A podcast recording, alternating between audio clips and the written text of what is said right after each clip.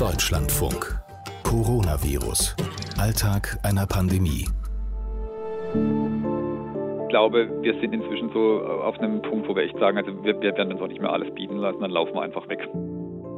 Das sind ziemlich klare Worte, die ich heute bekommen habe von Markus Jogast, dem Pflegeheimleiter von zwei Pflegeheimen und einem Pflegedienst in der Nähe von Offenburg.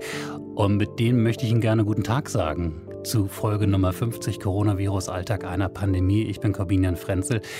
Ja, und ich hoffe mal, dass er nicht davonläuft. Ähm, aber Sie werden auf jeden Fall heute im Laufe dieser Folge erfahren, was ähm, Markus Jogas so auf die Palme bringt. Denn wir haben nochmal darüber gesprochen, was eigentlich diese Corona-Zeit so verändert hat, gerade auch in den Pflegeheimen. Darum soll es heute gehen. Was ist so los bei Waltraud Kannen, der Leiterin des Pflegedienstes im südlichen Breisgau? Mein erstes Gespräch war das heute und sie hat mir dann von einem total interessanten Phänomen erzählt. Sie kriegt nämlich auf einmal Bewerbung rein. Mir ist zum Beispiel in den letzten Tagen aufgefallen, ich habe wahnsinnig viel Bewerbungen aus dem Reha-Bereich, aus dem Reha-Klinik-Bereich von Pflegefachkräften. Was kann man daraus lesen? Also ich lese daraus, dass im Grunde, wenn ich jetzt mal ein Bild gebrauchen kann, dass es wie in einem großen Würfelbecher nochmal alles neu gemischt wird und wir noch nicht wissen, wo werden wir künftig Personalmangel haben und wie werden sich künftig die Pflegefachkräfte auch entscheiden, in welchem Arbeitsgebiet sie arbeiten wollen oder was ich ja auch immer wieder angedeutet habe, dies, das Krisenmanagement insgesamt seitens der Bundesregierung, seitens der Gesellschaft ist ja so, dass derzeit äh, viele Pflegefachkräfte eher den Eindruck haben, dass sie überhaupt nicht gesehen werden und äh, dass sie dann auch aussteigen aus dem Beruf.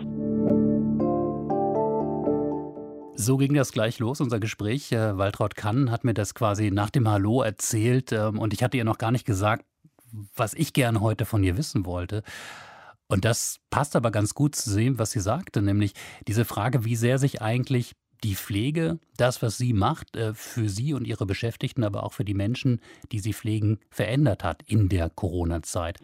Ja, also ich merke so, es zeigt sich jetzt so ein Stück weit auch, dass äh, bei den Bewerberinnen genauer hingeguckt wird, wie haben die Einrichtungen als solches jetzt in den letzten Monaten auch ihr Krisenmanagement gemacht da ist die ambulante Pflege eindeutig der äh, Sieger aus dem Ganzen.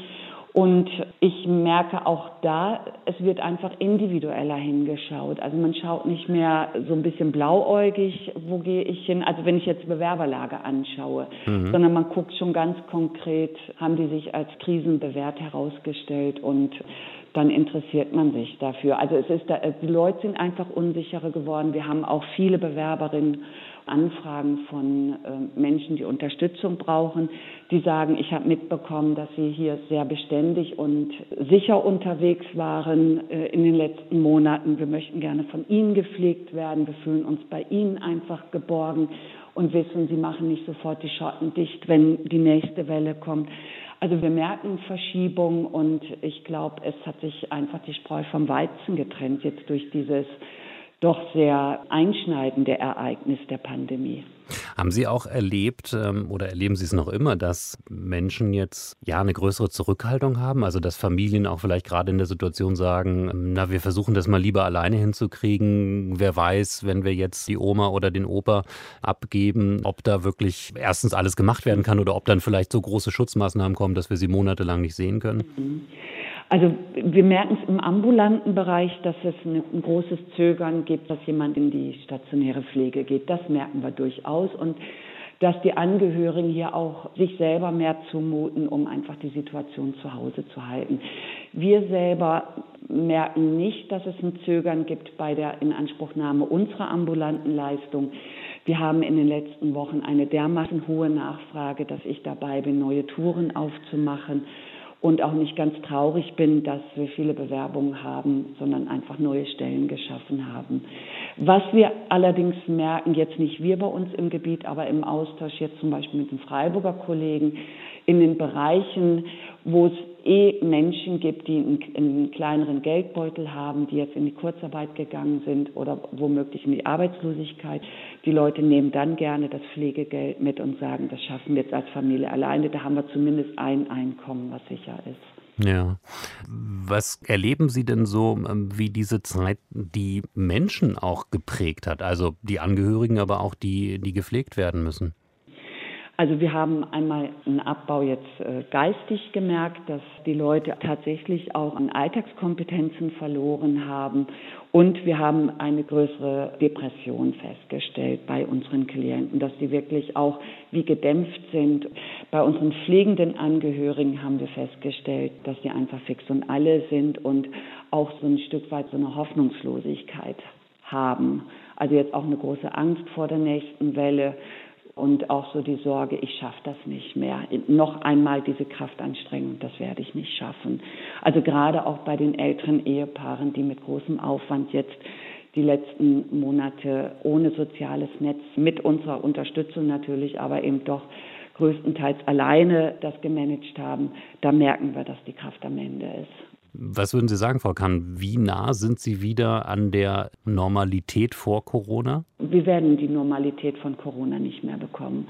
Also das ist eindeutig. Wir sind dabei, ich würde mal sagen, so zu 80 Prozent einen neuen Alltag nach Corona zu haben. Mhm. Aber die Zeit vor Corona, das werden wir nicht mehr erreichen. Ist, denn, ist, ist denn da ähm, irgendwas auch besser als vor Corona? Also wir nehmen ja vieles so wahr als Verschlechterung und, und an vielen Stellen mhm. ist es ja natürlich auch genauso. Aber vielleicht gibt es ja auch Punkte, wo Sie sagen, ach, das, mhm. das haben wir eigentlich irgendwie jetzt neu aufgesetzt und es ist vielleicht sogar besser als vorher. Was auf jeden Fall besser ist, dass wir im Eins zu eins von den Angehörigen, von den Klienten, dass unsere Leistung sehr geschätzt wird. Und was wir merken, ist, dass man auch aufmerksamer miteinander unterwegs ist, äh, zugewandte aufmerksamer. Also das ist auf jeden Fall besser und das hoffe ich, dass wir uns das wirklich noch lange bewahren auch.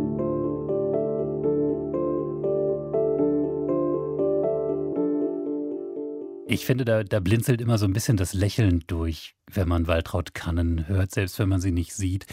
Dabei hat sie ja durchaus äh, Probleme auf dem Tisch, die sie lösen muss.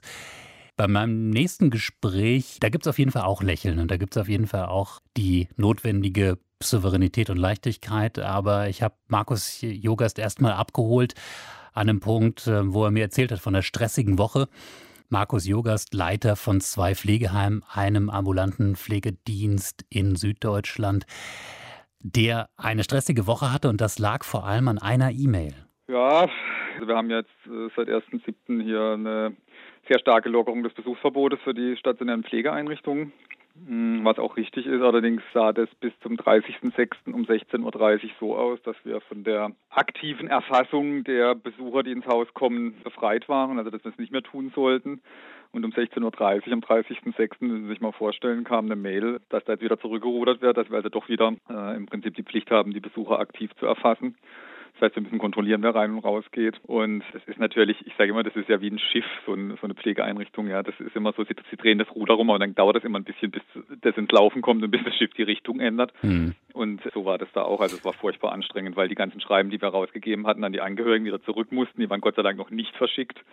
Aber äh, die Mitarbeiter mussten wieder nochmal neu informiert werden und ich verstehe manchmal die Politik da nicht. Ja. Von, also von, darf ich mal fragen, von wem kommt dann eine solche E-Mail? Na gut, es kam also vom Verband und der hat es im Prinzip an dem Tag erst mit dem Sozialministerium klären können. Mhm. Also das ist ja häufig so, dass wir im Prinzip, dass im Sozialministerium was besprochen wird, dann kriegen wir eine Information vom Verband, weil die ja dabei sind. Und dann ist es irgendwie so, dass das nie geklärt ist bis zum Schluss, sondern dass da immer noch so Sachen sind, ja, das muss man dann nochmal klären und dann wird das halt unter Umständen um 16.30 Uhr geklärt am Tag, bevor es umgesetzt werden soll, ja. Mhm, okay. Ja, gut, das klingt in der Tat nach immer wieder neuen Herausforderungen. Aber Herausforderung ja. ist jetzt wahrscheinlich schon das geschönte Wort dabei. Ne? es nervt. Ähm, es nervt, okay. Herr Jogast, äh, aber das heißt, Sie haben natürlich auch immer mehr Begegnungen jetzt wieder. Also mhm. ähm, mhm. natürlich sowieso die zu Pflegenden, aber eben auch Angehörige. Mhm. Wir haben uns gefragt, ähm, und das wollten wir Sie heute auch gerne fragen, was Sie denn so festgestellt haben, jetzt auch ähm, über all die Wochen und Monate der Corona-Zeit, wie sich da auch Dinge verändert haben. Also beispielsweise bei den Angehörigen, ähm, wie die zum Beispiel auf Pflege schauen, auch auf ihre Arbeit schauen, mit ihnen umgehen.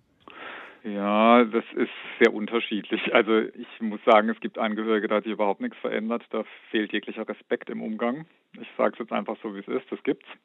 Das ist nicht die große Zahl, aber das gibt's. Also das sind irgendwelche Leute, die alles besser wissen Und auf der anderen Seite sind aber auch viele, muss ich wirklich sagen, da kam jetzt auch wirklich viel, viel Rückmeldung von, von Angehörigen, die gesagt haben, ihr habt das großartig gemacht und wir wissen, was ihr jetzt geleistet habt. Gibt es denn da auch sowas wie ja, neue Ängstlichkeit? Also, dass zum Beispiel Familien sagen, hm, gerade in dieser Zeit versuchen wir vielleicht die Pflege lieber zu Hause hinzukriegen, weil man Sorge hat, ja, entweder, dass, dass es Ansteckungsgefahr gibt äh, mit anderen mhm. zusammen oder aber auch, ähm, ja, weil man, äh, weil man Sorge hat davor, dass man dann seine Angehörigen länger nicht sehen kann durch irgendwelche mhm. neuen Regelungen. Also ich glaube, man muss ein bisschen unterscheiden. Für den Langzeitpflegebereich galt es nicht, weil äh, ich glaube, wer Langzeitpflege in Anspruch nimmt, der ist in der Situation, dass er es braucht. Also da gibt es einfach diese Varianz nicht, äh, ich kann jetzt Langzeitpflege nehmen oder nicht, sondern das ist so, ich brauche es. Ja. Also da ist, glaube ich, die, die, das Vorfeld schon so ausgereizt mit allen möglichen Alternativangeboten dass das so ist. Also im Langzeitpflegebereich konnten wir es nicht feststellen. Wo wir es festgestellt haben, zeitweise war bei der Kurzzeitpflege. Wir haben ja auch solitäre Kurzzeitpflegestationen. Und da war halt das Problem, ich meine, wenn ich einen Kurzzeitpflegeaufenthalt für 14 Tage buche und eine 14 Tage Zimmerquarantäne, also im Prinzip nur im Zimmer bin, dann nehme ich das wirklich nur in Anspruch, wenn es wirklich sein muss.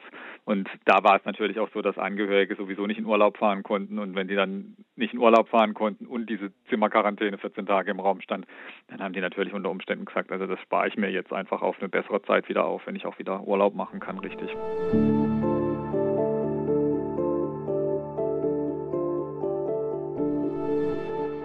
Glauben Sie denn, dass sich etwas dauerhaft ähm, verändern wird, schon verändert hat und auch anders bleiben wird ähm, in Ihrem Arbeitsfeld in der Pflege durch Corona? Also ich befürchte, dass alles noch viel schlimmer wird. Wir sind jetzt hier für uns gut durchgerutscht. Ich weiß von anderen Einrichtungen, wo das nicht so war. Und ich glaube einfach, das Gesamtbild, dieser Applaus, der da über Wochen brandete durch Deutschland, der ist ja sozusagen verstummt jetzt. Die Situation ist nach wie vor prekär. Sie war es vor Corona, sie wird es nach Corona sein. Ich sehe auf der politischen Ebene überhaupt keine Entwicklungen in die richtige Richtung. Also da läuft gar nichts, wo ich irgendwie sage, da kommen wir irgendwann in einer annehmbaren Frist in eine, in eine, Besserung der Situation rein. Ich glaube, es wird eher schlimmer. Hm. Und wenn Sie das so direkt für Ihren Arbeitsbereich betrachten, also Umgang miteinander, also im Kollegenkreis, aber auch mit den Angehörigen, glauben Sie da, dass sich da irgendwas verändert hat? Also ich glaube, was sich für uns verändert hat, das können wir für uns hier sagen. Und das ist aber, kann ich nur für uns hier sagen, wir sind sicherlich selbstbewusster, als wir es vor Covid waren. Wir haben vorher schon immer gesagt, unsere Tätigkeit ist wichtig, wir machen das gut im Rahmen der Möglichkeiten, die uns diese Gesellschaft zur Verfügung stellt, versuchen das gut zu machen. Aber ich glaube, wir sind inzwischen so auf einem Punkt, wo wir echt sagen, also wir, wir werden uns auch nicht mehr alles bieten lassen, dann laufen wir einfach weg. Wenn Sie sich über 15 Jahre über gewisse Dinge bei Begehungen unterhalten müssen und dann kriegt dieses Land es nicht mal hin, Ihnen in ausreichender Anzahl Mundschutzhände, Desinfektionsmittel bei einer ähm, sich wirklich seit einem halben Jahr anzeigenden Pandemie zur Verfügung zu stellen, dann muss ich wirklich sagen, ich frage mich eigentlich, was die von mir wollen, ja, wenn die selber nichts auf die Kette kriegen. Und ich glaube, da wir es auch hier ganz gut hingekriegt haben und gut geregelt haben, können wir mit Fug und Recht auch einfach jetzt den Rücken durchstrecken und können sagen, okay, Freundchen, mit uns nicht mehr so. Also in dem Ton lassen wir nicht mehr mit uns umgehen und auch mit diesen wahnsinnigen bürokratischen Überforderungen, ja, mit denen wir überhäuft werden. Da müssen wir einfach auch jetzt äh, ganz konsequent sagen, Leute, jetzt ist Schluss, ja. Also das machen wir nicht mehr. Schluss mit lustig. Das ging uns allen durch den Kopf in der Redaktion, als wir Markus Jogast heute gehört haben. Ja, jetzt ist hier auch Schluss. Schluss von Folge Nummer 50, Coronavirus-Alltag einer Pandemie. Ähm, wir freuen uns, wenn Sie dabei sind, dabei waren seit Folge 1 oder jetzt einsteigen. Sie kriegen uns auf jeden Fall überall da, wo man Podcasts kriegt. Und die allerbeste Adresse, wissen Sie schon, ist natürlich die Deutschlandfunk Audiothek, DLF Audiothek, unsere kostenlose App. Tschüss.